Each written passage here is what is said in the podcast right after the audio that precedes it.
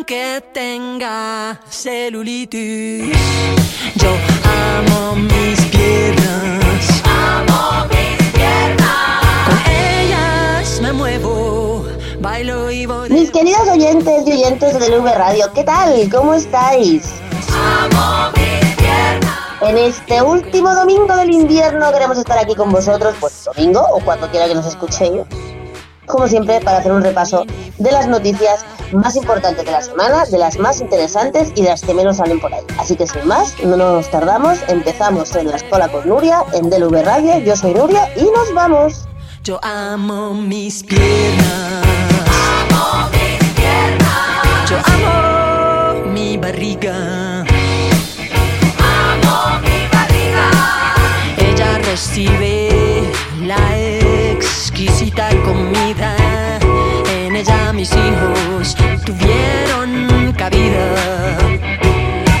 En ella nueve meses tuvieron su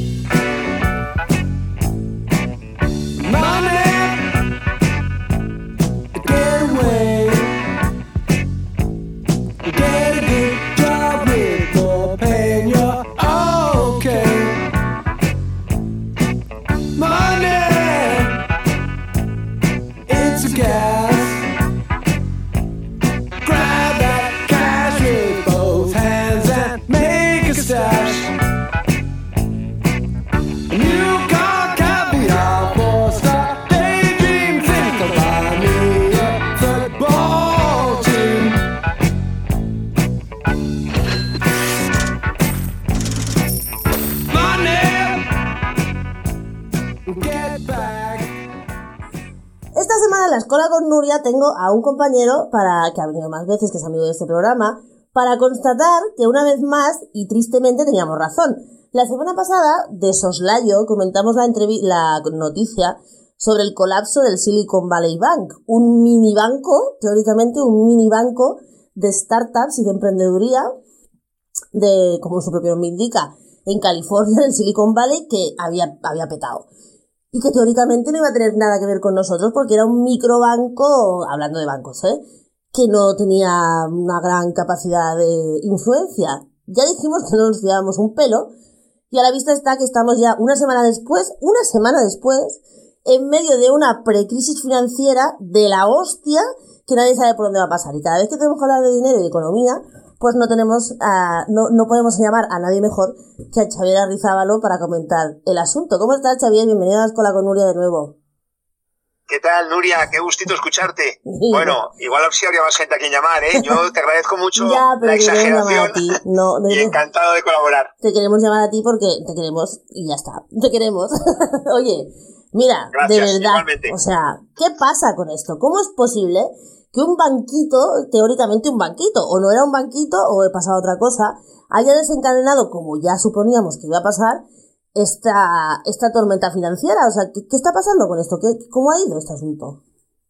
Bueno, yo creo que en primer lugar lo señalas muy bien, no, no es un banquito, pero, pero ahora hablamos de eso, pero señalas muy bien el hecho de que frente a la idea, eh, iba a decir bien intencionada, pero ni siquiera creo que lo sea, de presentar todo siempre como resultado de una circunstancia, de una casualidad, un pequeño desajuste, la realidad es que todo está conectado y hay una dinámica general de la, de la economía capitalista en descomposición absoluta que se expresa en múltiples episodios, pero que tienen un lazo de continuidad, que es justamente lo que yo entiendo era lo que tú aludías al decir eh, esta idea de que, bueno, de que nada, na- nada, de, nada que ver con que se va a quedar en un episodio aislado, etcétera, ¿no? Pero fíjate, hay, hay asuntos, era el decimosexto banco estadounidense, no era tan pequeño, se calculaba que tenía una liquidez de unos 175 mil millones de, de dólares, no, no era tan pequeño ni mucho menos, pero fíjate que interesante, y además lo señalas tú también, Nuria, el, el Silicon Valley Bank, ¿no? Ujú. Eh, El nombre parecía incluso quizás hasta de cachondeíto, ¿no? Sí. El banco de Silicon de Valley, ¿no? Silicon de- Valley de serie de Hollywood, Silicon Valley Bank. Totalmente, ¿no? Y Silicon Valley, ¿no? Que es la, el, el término ¿no? por excelencia en torno al cual se asocia esa idea del capitalismo innovador, tú lo decías, sí, la- sí. las startups, las empresas tecnológicas, todo esto. Pero claro, fíjate qué interesante porque ¿qué hay detrás de ello verdaderamente?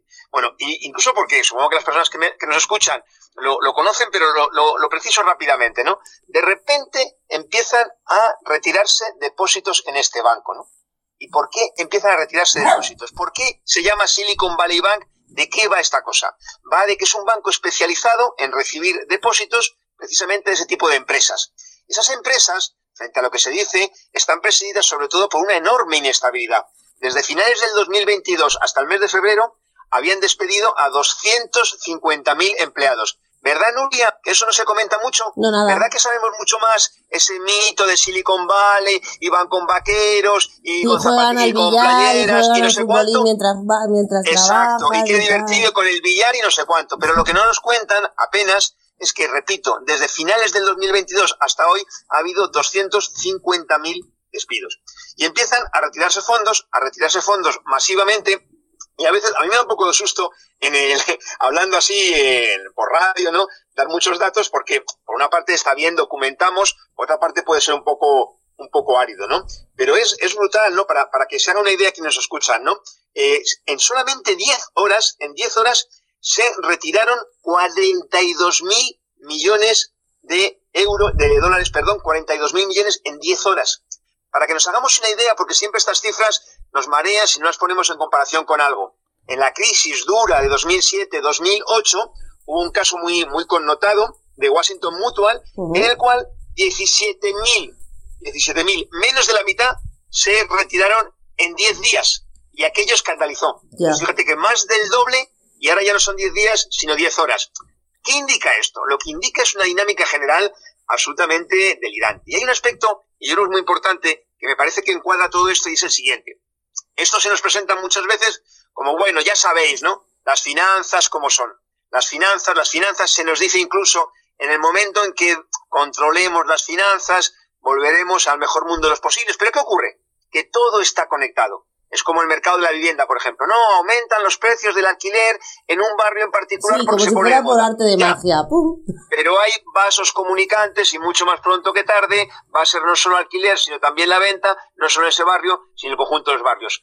No, es que en el mercado de trabajo, sí, la mujer, eh, los inmigrantes, los jóvenes, ya, pero ten tú también, ese, ese- ese hombre, ten 55 años, queda despedido y a ver qué trabajo puedes encontrar, etcétera, etcétera, ¿no? Bueno, en ese sentido, por tanto, ¿qué ocurre? Que la transmisión, que era una cosa que tú, yo creo que apuntabas a ella con mucha, con mucha agudeza, la transmisión es inmediata. A veces, a veces la realidad parece que se, se mofa, digamos, de, de- de todas las declaraciones. Está en la cumbre hispano-lusitana del pasado, del pasado miércoles, eh, eh, Pedro Sánchez diciendo que España tiene la mejor solvencia, están las autoridades monetarias europeas diciendo que aquí nunca pasa nada, y unos instantes después, le Credit Suisse, un banco suizo, Sí, sí, el 20%, declara que necesita 50.000 millones de euros, ¿no? 50.000 millones de euros que van a salir de algún lado, ¿no? Entonces, de nuevo, estamos en una tesitura de que qué pasa aquí. Y fíjate, qué interesante, porque lo de Silicon Valley, que parecía que lo decíamos tú y yo medio cachondeíto, en realidad lo decimos de una manera muy precisa. No es una cuestión menor que esa supuesta gran esperanza blanca, que son las tecnológicas. El Nasdaq, el Nasdaq es un índice de la bolsa de Nueva York, Nasdaq 100. Aumentó, aumentó en los años 90 hasta que en solo 13 meses cayó un 76%.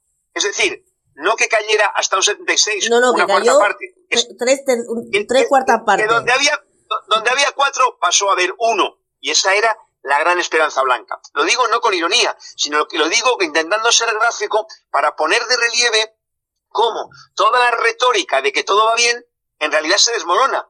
Y esto tiene un corolario, una conclusión. Y la conclusión, como siempre, es ¿quién va a pagar la factura? Exacto. No, pero yo aquí, tengo una pregunta. la- Yo tengo una pregunta. Sí, dale, dicho, perdón. porque se sacan 40.000 millones de dólares en 10 horas. El Credit Exacto. Suisse necesita 50.000 millones de euros en un rato, como el que dice. Eh, ¿Dónde Exacto. van esos 40.000 millones de dólares que sacan en 10 horas? Porque el dinero no desaparece, el dinero va a algún sitio. Claro, ahí, hay, claro, pero eh, fíjate, es que es, muy buena pregunta porque ¿qué ocurre? Tú estás hablando, Nuria, de masas enormes de capitales. Exacto. Y está muy bien dicho, son masas enormes de capitales. Y esas masas enormes de capitales, ¿de qué viven? Pues viven de moverse, porque si se quedan acostaditas, no, no, no ven, De no moverse ganan. barra Viven de moverse. claro.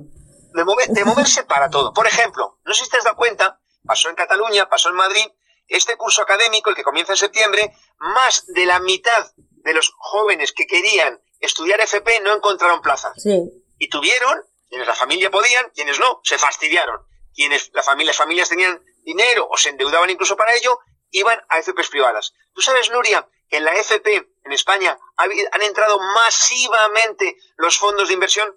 No, no Pero ¿te sabía, acuerdas en la pandemia esto, sí. que descubrimos, que descubrimos entre comillas, que en las residencias de ancianos habían Sí. entrado los fondos de inversión, porque sí. le dan a todo, porque se calcula que hay del orden de 2 billones, billones con B de Barcelona, de dólares, moviéndose en los mercados europeos intentando encontrar oportunidades de inversión. ¿Por qué se privatiza la sanidad? ¿Por qué se privatiza el tema de la FP que comentaba o de la universidad igual? Porque se le busca acomodos a estos capitales y siempre, siempre van a ser menos los espacios que se encuentren que los que necesiten. De modo que hay una palabreja que usamos en economía, decimos sobreacumulación, cuando se acumula, cuando se invierte más de la cuenta. ¿Por qué, se, ¿Por qué más de la cuenta? Porque no se consigue rentabilizar. Mira, como tú me dejas que cite a Engels, ¿verdad? Claro. Voy a citar una frase que es muy gráfica.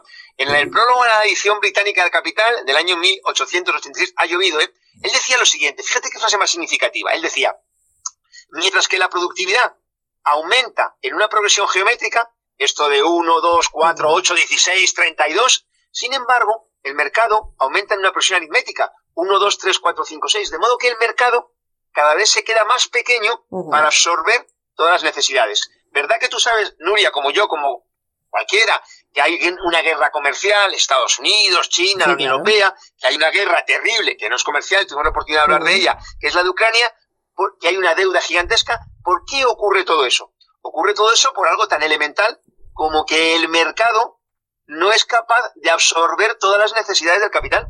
Y el mercado, que nos parece gigantesco, 200 países, 8.000 millones de potenciales consumidores, tada, sin embargo es pequeño. Y esas tensiones afloran, ¿por qué? Porque el capital viene de moverse y sigue moviéndose. ¿Y dónde se mueve?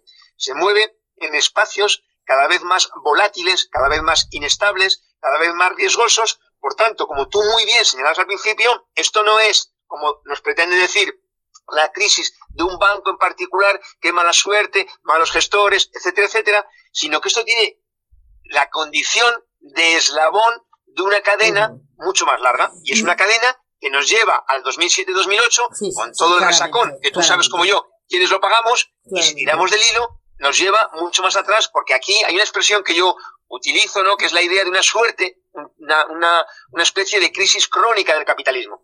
¿Y por qué digo crisis crónica? Joder, porque tú y yo y cualquiera podemos enumerar no pocos episodios de crisis en los últimos años, lustros, decenios, pero que no está entre esos episodios de, de- de crisis intercalados periodos de expansión. No, no. Entonces, es una crisis incluso esta idea, Sí, sí. completa, completamente, ¿no? Pues yo En esto, fin. hay una, hay, esto, pues, por ejemplo, ¿no? Pues los que hemos estado, hemos tenido la suerte de vivir un ratito en Latinoamérica, pues lo hemos visto, ¿no? Países permanentes en crisis. Pues nosotros, yo creo que tengo la sensación de que estamos igual. Estamos en una crisis permanente desde el 2008, con, agravado con todo el rollo del COVID y con lo que se utilizó el COVID para seguir empobreciendo a la población general. Eh, pero ya estamos ahí, ¿no? O sea, ese es, el- ese es, eso es lo que a mí se me hace un paralelismo. Estamos latinoamericanizándonos en el sentido de que estamos siempre en crisis. Sí, fíjate, yo tengo, yo tengo una hija que tiene 18 años, ¿no? Y entonces a veces la pongo como ejemplo, que igual es un poquito egocéntrico, disculpas en tal caso, ¿no? no, no. Pero es que alguien, alguien que tiene 18 años, ¿qué ha conocido en su vida, Nuria? Nada, nada. O sea, nació, nació, nació, en este caso nació en 2005, 2005. Es decir, a poquito de nacer, ella obviamente, y menos mal, no era consciente, pero empezó a ir al médico y a ver más listas de espera, porque había recortes en medicina, en sanidad. Y empezó a ir al colegio y había, cuando ya pasaron los años y fue avanzando cursos, resulta que había menos profesorado, clases más masivas y podía seguir. Lo que pasa es que deprimiría a quienes nos escuchen No, no, no, ya concluyendo sabemos. en que con conclu- 18 años, Sí. con 18 años tiene más dificultoso, la pos- dificultosa la posibilidad de acceder a la universidad, tiene ni que decir, tiene que mucho más dificultosa la aspiración, que no es exagerada, ¿verdad? No estamos diciendo una casa, una mansión, No, una vivir, piscina, vivir. que cae sobre infinito. Estamos diciendo un pinche empleo con un ingreso que le permita vivir. Y parece que eso es casi heroico hoy. Bueno, pero es que Entonces además... decía, mira, Dime, dime. cuando, sí, No, dime no, cuando decías, cuando, cuando decías esto de, del tema de, de- la recurrencia, ¿no? Eh, yo hablo del mecanismo de la deuda, ¿no? La deuda permanente, ¿no? La deuda permanente siempre debemos, siempre debemos facturas de productos que no hemos consumido nosotros. Hay una frase que seguro que la conoces del gran Eduardo Galeano, que falleció hace unos añitos, ¿no? Él decía, le, le voy a pervertir un poco la frase, porque él decía, la utopía, cuanto más avance hacia ella, más se aleja. ¿Para qué sirve? Sirve para caminar. Bueno, pues la frase sería, la deuda, cuanto más pago, más debo. ¿Para qué sirve la deuda? La deuda sirve para pagar. Claro, la deuda sirve, Nuria, porque hay un mecanismo permanente que establece que del- de los recursos de todos, de los ingresos públicos, una parte está blindada, tan blindada que la Constitución española, el artículo 135, establece la prioridad absoluta del gasto público para el pago de la deuda. Fíjate qué casualidad, ¿eh? No Sí, dice... sí. No dice la sanidad, no- no no dice la educación, no dice, no nada de eso. No dice la seguridad, ni siquiera. No, no dice Claro. Hay- en este oye, tema, en este tema, hay una pregunta que yo te quería hacer desde el principio, Sí, ya para terminar, sí. que es que la deuda. Claro, a todo esto vemos que de, de- encima, encima de que estamos viendo que la cosa no va bien, ayer sale Christine Lagarde, nuestra querida amiga del Banco Central del Sí. CFMI, ¿vale? Y suben otra vez los tipos de interés ex FMI, nada, FMI, perdón, suben los títulos de interés nada más y nada menos que medio punto más y encima dice, y encima dice, que es para dar un mensaje de tranquilidad, para que nadie se agobie, para que nadie se agobie os sigo jorobando, o sea, el, esta, esta, esta mm, deriva, ¿no? Que hemos hablado aquí alguna vez de política económica criminal que llevamos, yo creo que es el sumum del sumum, es lo que vimos ayer con estas, con, con el tema de los tipos de interés. Sí, fíjate, pero primero lo dijiste bien, ¿eh? ¿No? Te, te decía yo que es del Banco Central Europeo que Sí, previamente estuvo en el Fondo Sí, Monetario Internacional, ¿no? Lo decías bien, y, y una cosa que conversamos en alguna ocasión es el hecho muy llamativo de el pirómano presentado como bombero. El Ujú. Fondo Monetario Internacional, esto creo que lo conversamos, el Fondo Monetario Internacional en noviembre del 20, en la resaca, digamos, de la primera ola grande de pandemia, declara, hace un- presenta un informe en el que con razón alerta del riesgo de explosividad social. Con razón. En, el mar- en marzo del 21, otro. Y ha habido aún varios más, ¿no? Entonces los tipos son conscientes de la explosividad que provocan sus políticas. ¿Y qué dicen ante ello? Más de lo mismo. Y más de lo mismo desde el punto de vista, además de las mismas políticas, va a significar más de los mismos resultados. De modo que estamos en una dinámica infernal que tiene que ver con que hay una cosa que a mí yo creo que seguro que nadie que nos escuche se va a asustar porque haga una pequeñita apelación teórica, que tiene que ver con que el capitalismo no es solo que sea contradictorio, porque los problemas no vienen de fuera, sino que vienen de la iónica del capitalismo, sino que además el capitalismo es crecientemente contradictorio y eso nos permite entender paradojas, que lo son, Nuria, paradojas, contradicciones, aberraciones, barbarie, como que tú y yo y cualquiera sepamos que en los últimos 25, 30 años ha habido avances científicos, técnicos gigantescos y que sin embargo estos avances no solo nos hayan concretado en mejorar las condiciones de vida del conjunto de la población, sino que por contra, capas cada vez más grandes de ellas, incluso en las economías avanzadas, no solo retroceden, sino que están amenazadas de nuevos retrocesos. La parte buena, porque aquí siempre hay el riesgo de pensar que somos derrotistas. La parte buena es que, como dijo Galileo cuando querían quemarle en la hoguera porque el tipo había descubierto una cosa que afectaba a algunos chiringuitos que había ahí, concretamente en este caso de la Iglesia Católica, en cuanto a por qué el sol salía cada día por el mismo lado, y el tipo dijo, vale, como no quiero que me queméis, reniego. Pero por lo bajito parece que dijo que pues se mueve y sin embargo se mueve. Exacto. Bueno, la realidad es que las cosas se mueven. En Francia hay un ataque a las pensiones Sí, y está sí. el país entero levantado. Sí, ¿Y por qué lo digo? No lo digo por idealizar nada, sino porque lo digo, quieres que lo diga de una fórmula un poco coloquial, hay partido, hay partido, no está acabado, hay expectativa. A mí me gusta decirlo de la siguiente forma que creo que es muy gráfica. La clase trabajadora, los sectores populares, las mujeres trabajadoras, la juventud trabajadora, yo lo asocio, ¿sabes con qué? Con una suerte de organismo vivo. Y los organismos vivos se caracterizan porque tienen instinto de supervivencia. Y lo de Francia, como lo de tantos sitios, expresa eso, el instinto de supervivencia. Bueno, es Así que lo de Francia, ah, a, a tirarle, pero lo de Francia, yo ahora quiero recordar que acuérdate que en medio de la pandemia tuvimos un interesante, un interesante ratico echamos con Ramón Franquesa sobre la lucha que han llevado los pensionistas y que siguen llevando, porque los, los franceses lo que pasa que son más espectaculares, pero nuestros excelente. pensionistas Nuria, es no han parado. excelente. Es un ejemplo excelente. Mira, cuando en el año 2010, en mayo, va Zapatero a, a Bruselas y vuelve debajo del brazo con una contrarreforma laboral y un recorte de pensiones. En diciembre del 11 asume la presidencia Mariano Rajoy y a Mariano Rajoy el capital le pone deberes. Y un día, no sé si te acordarás, un día en una de las últimas elecciones que nos tuvimos unas cuantas juntas, casi juntas, Mm. en una de ellas un dirigente del PP se confundió. Se confundió y no es broma, no es broma. Se confundió porque dijo la verdad. Y dijo la verdad diciendo, hay que reducir las pensiones del orden del 30%. Por supuesto, rápidamente dijo que se había equivocado. Claro, se había equivocado porque había dicho la verdad. El hecho es que en los deberes que le pusieron a Rajoy y luego a Pedro Sánchez, el capital financiero, no han podido aplicarlo precisamente por lo que tú señalas. Claro. Por la movilización de los pensionistas, inasequible el desaliento durante años, los lunes al sol, las movilizaciones, etcétera. Y eso revela de nuevo que claro que hay partido. Claro que sí. Pues hasta aquí llegamos. Esperamos que haya. eh, eh, nos, nos esperamos cualquier cosa. Pero por lo menos aquí vamos a estar para intentar explicarla. Xavier Rizabalo, muchísimas gracias por estar otra vez en la escuela con Nuria. A ti, muchas gracias. Un, Un gustito. Que estés muy bien. Nuria. Chao, chao. Saludos a todos y a todas. Écoutez-moi, moi la chanteuse à demi. Parlez de moi à vos amours, à vos amis. Parlez-leur de cette fille aux yeux noirs et de son rêve fou. Moi, ce que je veux, c'est écrire des histoires qui arrivent jusqu'à vous. Voilà, voilà, voilà, qui je suis. Me voilà, même si mise à nu j'ai peur. Oui, me voilà dans le bruit et dans le silence. Regardez-moi, ou du moins ce qu'il en reste. Regardez-moi, avant que je me déteste. Quoi vous dire que les lèvres d'une autre ne vous diront pas? Peu de choses, mais moi, tout ce que j'ai, je le dépose là. Voilà, voilà, voilà, voilà, voilà qui je suis. Me voilà, même si mise à nu c'est fini. C'est ma gueule, c'est mon cri. Me voilà, tant pis. Voilà, voilà, voilà, voilà, juste ici, moi, mon rêve, mon envie, comme j'en crève,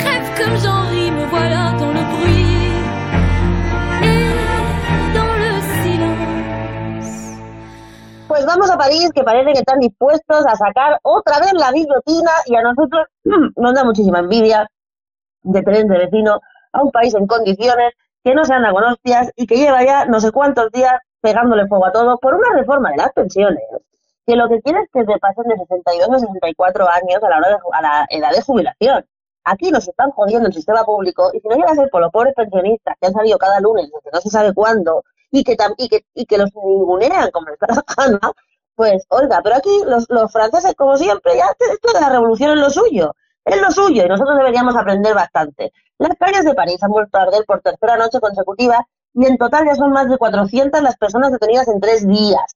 Anoche, solo anoche, se detuvieron a 122 personas. Para el lunes está prevista una nueva cita para que se debata el texto de la reforma. Eh, la reforma de las pensiones impuesta por el gobierno de Emmanuel Macron, recurriendo al artículo 43, eh, 49.3 de la Constitución, implica la aprobación de cualquier norma sin votación, siempre y cuando no se ponga una moción de censura. Esto es porque Macron, el señor Macron, ha sacado un decreto ley diciendo que él va a hacer la reforma por sus santos huevos, ¿eh? así tal cual.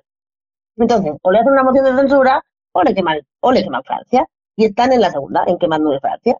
Las movilizaciones han producido este sábado en toda Francia, con especial incidencia en París, donde a las 8 intervino la Brigada Motorizada de Represión de Acción Violenta, anda, de la policía y empleó gases lacrimógenos contra los, abro comillas, ¿eh? alborotadores que intentan crear barricadas e incendiar los cubos de basura, según la policía.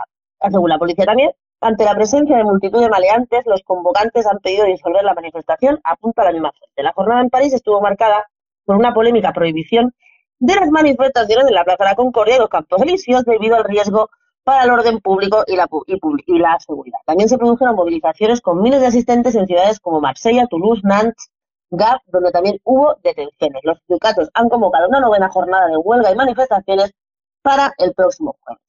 Por otro lado, desde la oposición continúan criticando al gobierno que dice incluso que no está respetando la Constitución. Para el lunes está prevista una nueva cita para que se debata el texto de la reforma con los republicanos en el punto de mira, ya que habrá que ver qué es que votan, qué es lo que votan ante el texto, así como las, ante las dos mociones de censura que se han presentado contra el gobierno de Macron. Los republicanos sería necesario que para sacar adelante votar- votaran a favor. El ministro de Economía, Bruno Le Maire, ya les ha advertido que es una payasada y que los diputados conservadores votan junto a la extrema izquierda. Pues yo lo que he dicho, ¿eh? lo he dicho. Me da una envidia que me muero ver cómo los franceses, los franceses salen a la calle, lo queman todo y ojalá saquen otra vez la guillotina y ojalá los manden una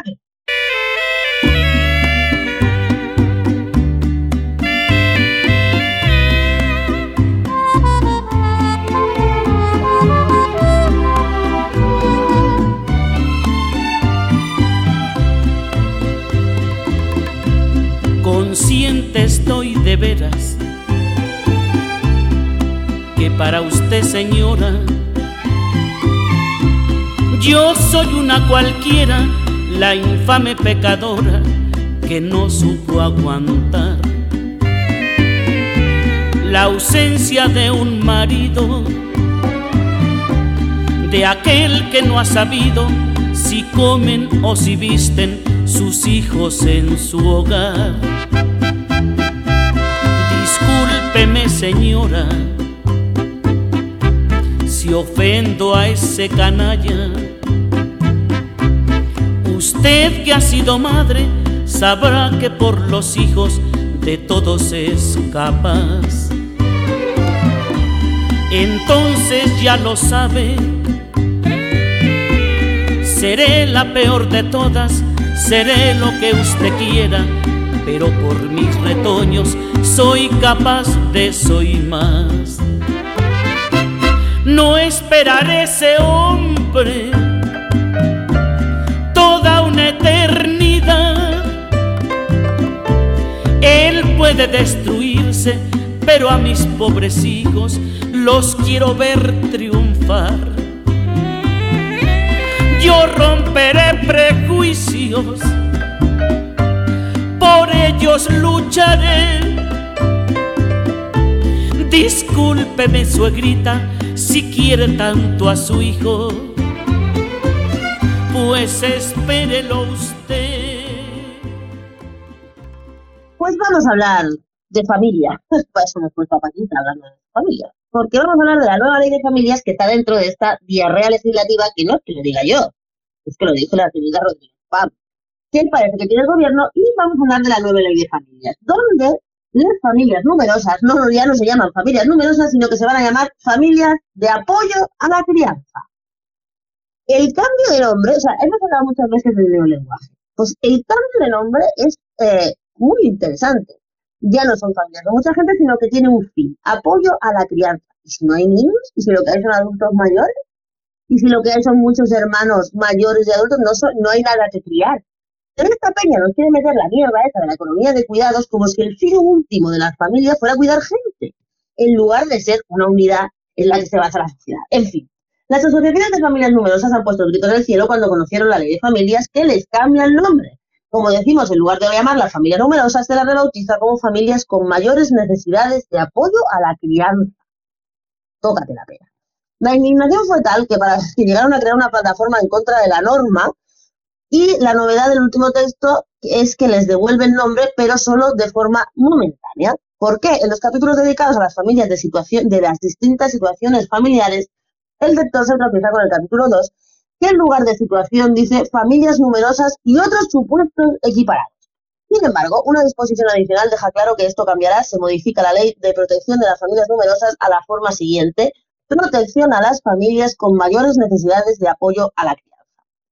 ¿Por qué molesta tanto este cambio de nombre? María Méndez, presidenta de la Asociación de Familias Numerosas de Madrid, señalaba, señalaba perdón, hace unos meses que sienten que se les quita el apellido y su esencia, aunque no, es- lo que más le preocupa, y que en cambio, y que con el cambio de nombre entran como receptoras otras familias. El propio texto de Belarra añade otros seis tipos más. Las ayudas ya no serán las mismas porque en la nueva categoría entra más gente. ¿De qué me suena esto? "Mm, ¿de qué me suena esto? Porque como todos son familias numerosas, pues todos comparten el mismo presupuesto. Ah, ¿de qué me suena? Sí, claro, porque como todos son mujeres, pues al compartir el mismo presupuesto con los señores disfrazados, ¿eh? Es verdad. Por ejemplo, una o dos personas progenitoras, adoptantes, tutoras, acogedoras o guardadoras con dos hijos sean o no comunes cuando al menos uno de estos sea persona con discapacidad o con incapacidad para trabajar, o dos personas progenitoras, adoptantes, tutoras cuando ambas fueran personas con discapacidad o al menos una de ellas tuviera un grado de discapacidad igual o superior al 33%. Esto, así visto, dirías, ah, pues mejor, más protección. No, porque no son compatibles con otras protecciones. Entonces lo que hacen es achacar al tema de las familias y quitarlo de otras protecciones que son de la. Eh, más con dos hijos o hijas que sean o no comunes, el padre o madre separados o divorciados con tres o más hijos, sean o no comunes, aunque estén en distintas unidades familiares, siempre que encuentren bajo su dependencia económica, aunque no vivan en el mismo domicilio conyugal. Entonces, no sé cómo van a comprobar esta historia. Como siempre, incomprobable. Tres o más hermanos huérfanos, mayores de 18 años, dos, unos y ellos con discapacidad, en fin, un chingo de cosas.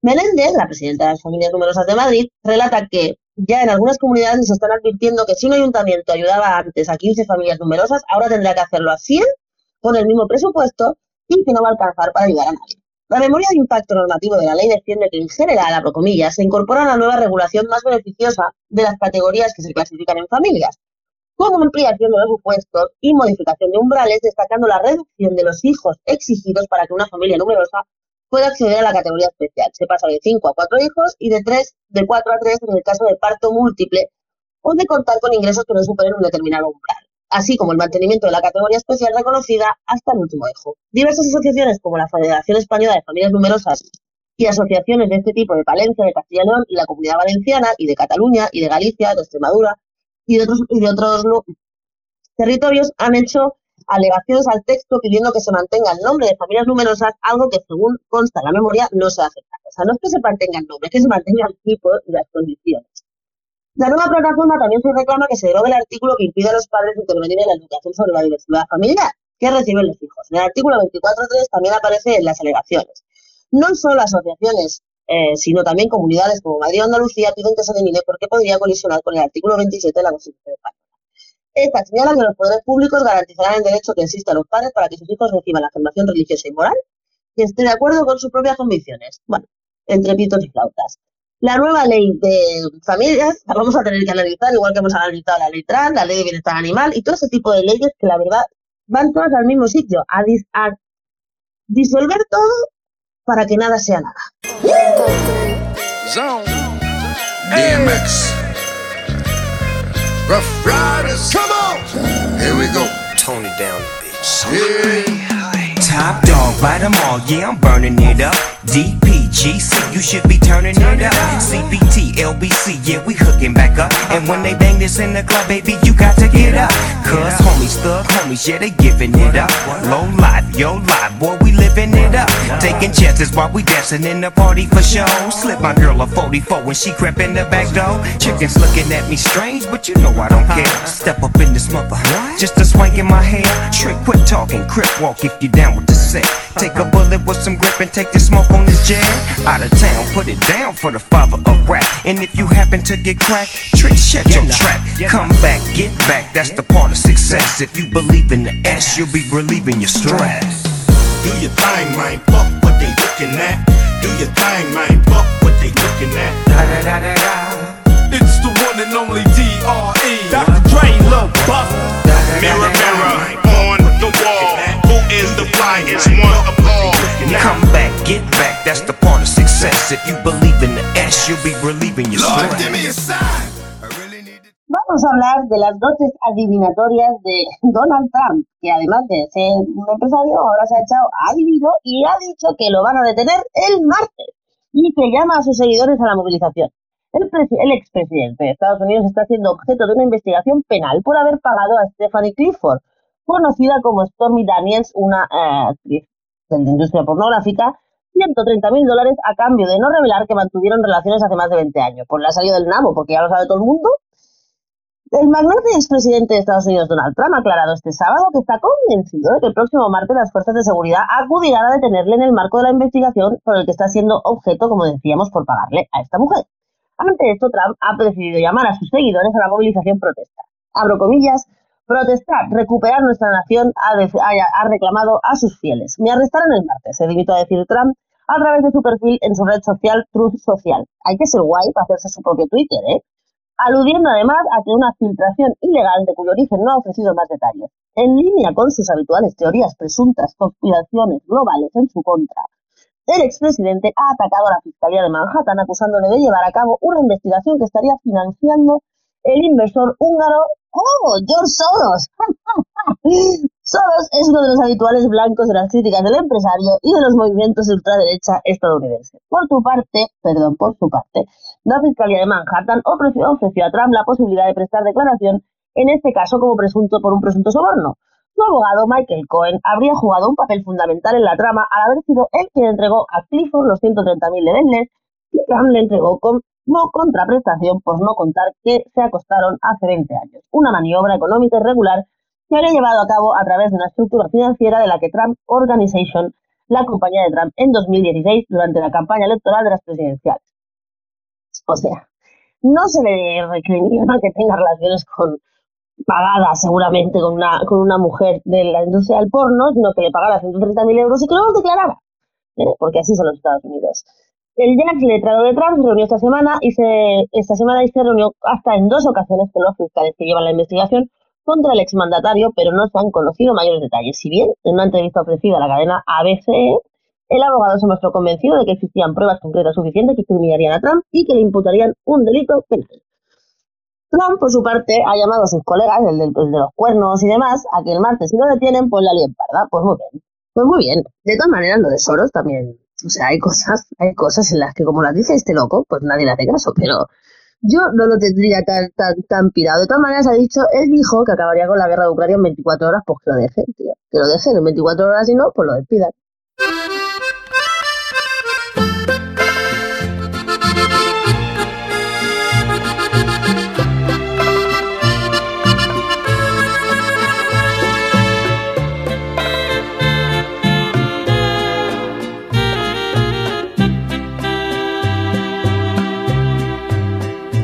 Rata inmunda, animal rastrero, escoria de la vida, adefesio mal hecho, infrahumano, espectro del infierno, maldita sabandija, cuánto daño me has hecho. Esta semana el rata lo damos con todo el asco del mundo a un cabrón que el otro día mató a un perro a patadas mientras lo paseaba su dueña, que era una niña de 12 años. Gentuza así, gentuza así no tiene que ir por la calle. De hecho, no tiene que ir a ningún sitio. Así que, tanto rollo y tanto rollo para que estos energúmenos pasen por ahí y además se sigue estando en su casa porque resulta que tanto rollo con la ley de bienestar animal, como aquí dijimos, rebaja las penas y ese cabrón lo único que va a hacer es perdón, pagar una multa. Así que pagará una multa lo que sea, pero nosotros desde aquí, desde luego, le damos con todo el odio del mundo un rata bien gordo.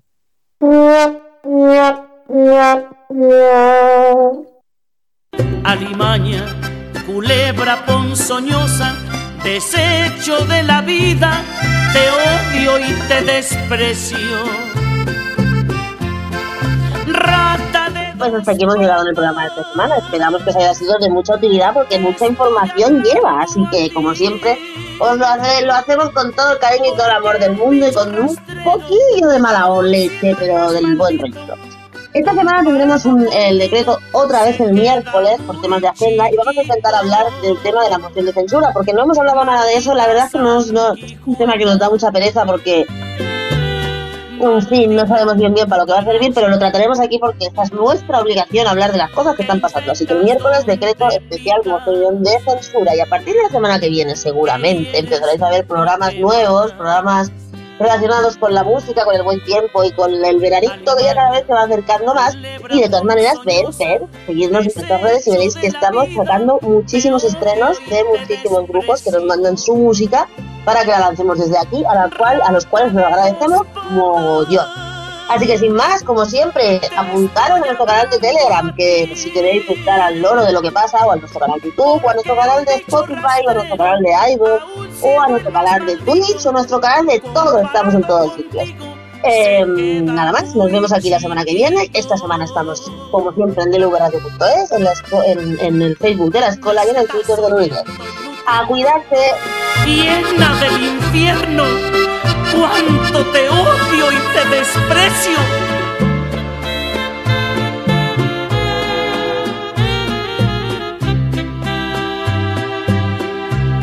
Maldita sanguijuela, maldita cucaracha, que infectas donde picas que hieres y que matas. Alimaña, culebra ponzoñosa, desecho de la vida, te odio y te desprecio. Rata de dos patas, te estoy hablando a ti porque un bicho rastrero, aun siendo el más maldito, comparado contigo, se queda muy chiquito.